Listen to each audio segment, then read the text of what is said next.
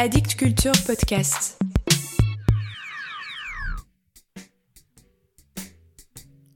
Salut à vous. Lorsque vous avez le plus besoin de moi, écoutez donc Mort à la poésie. Mort à la poésie. Mort à la poésie. Je suis un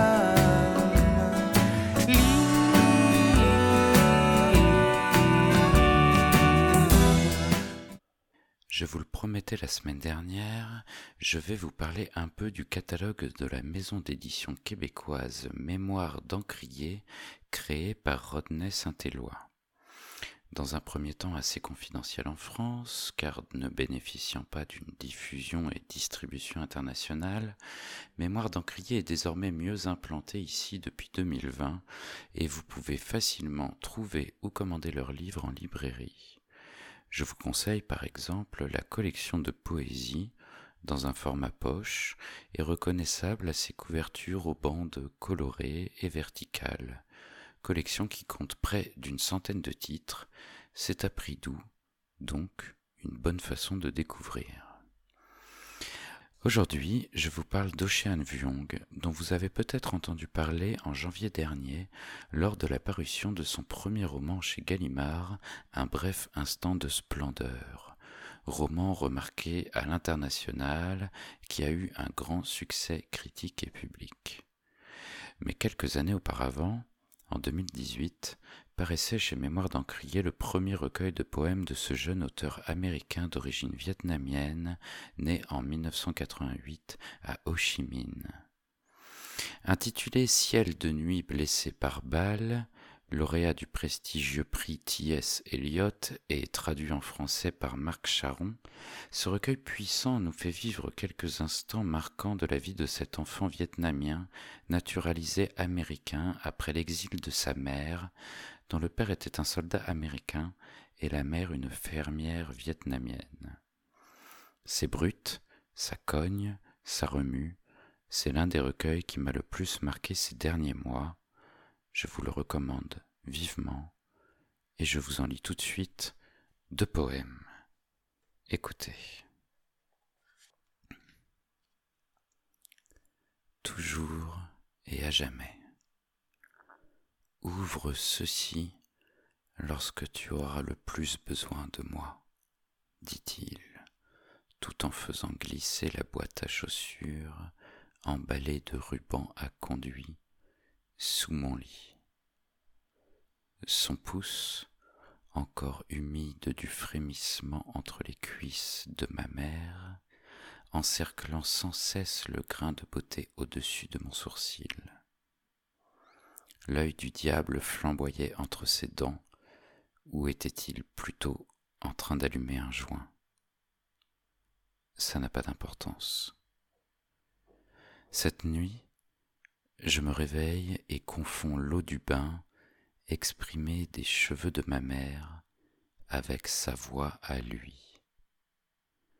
J'ouvre la boîte à chaussures couverte de sept hivers de poussière, et là, enfoui au travers des plis de papier journal jauni, repose le Colt 45, lourd et silencieux comme une main amputée.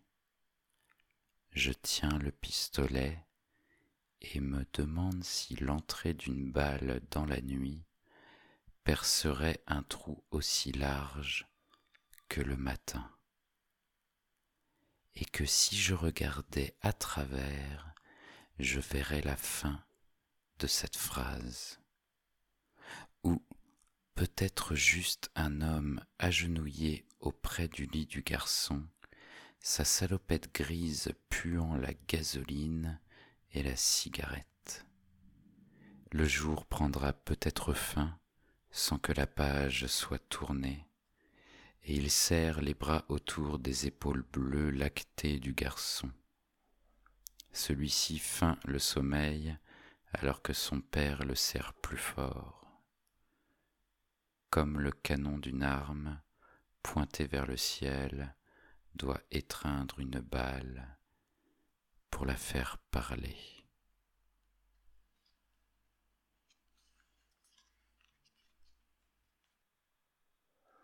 Sans titre, bleu, vert et marron. Huile sur toile, Marc Rothko, 1952. La télé raconte que les avions se sont écrasés sur les tours. Et j'ai dit oui parce que tu m'as demandé de rester. Peut-être prions-nous à genoux parce que Dieu écoute seulement quand nous sommes à ce point près du diable. Il y a tant de choses que je veux te dire. Que mon plus grand hommage a été de traverser le pont de Brooklyn à pied sans penser à fuir. Que nous vivons comme l'eau, mouillant une nouvelle langue sans dire mot de ce que nous avons vécu.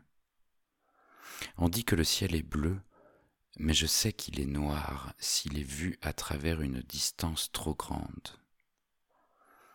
Tu te souviendras toujours de ce que tu faisais dans les moments où ça fait le plus mal.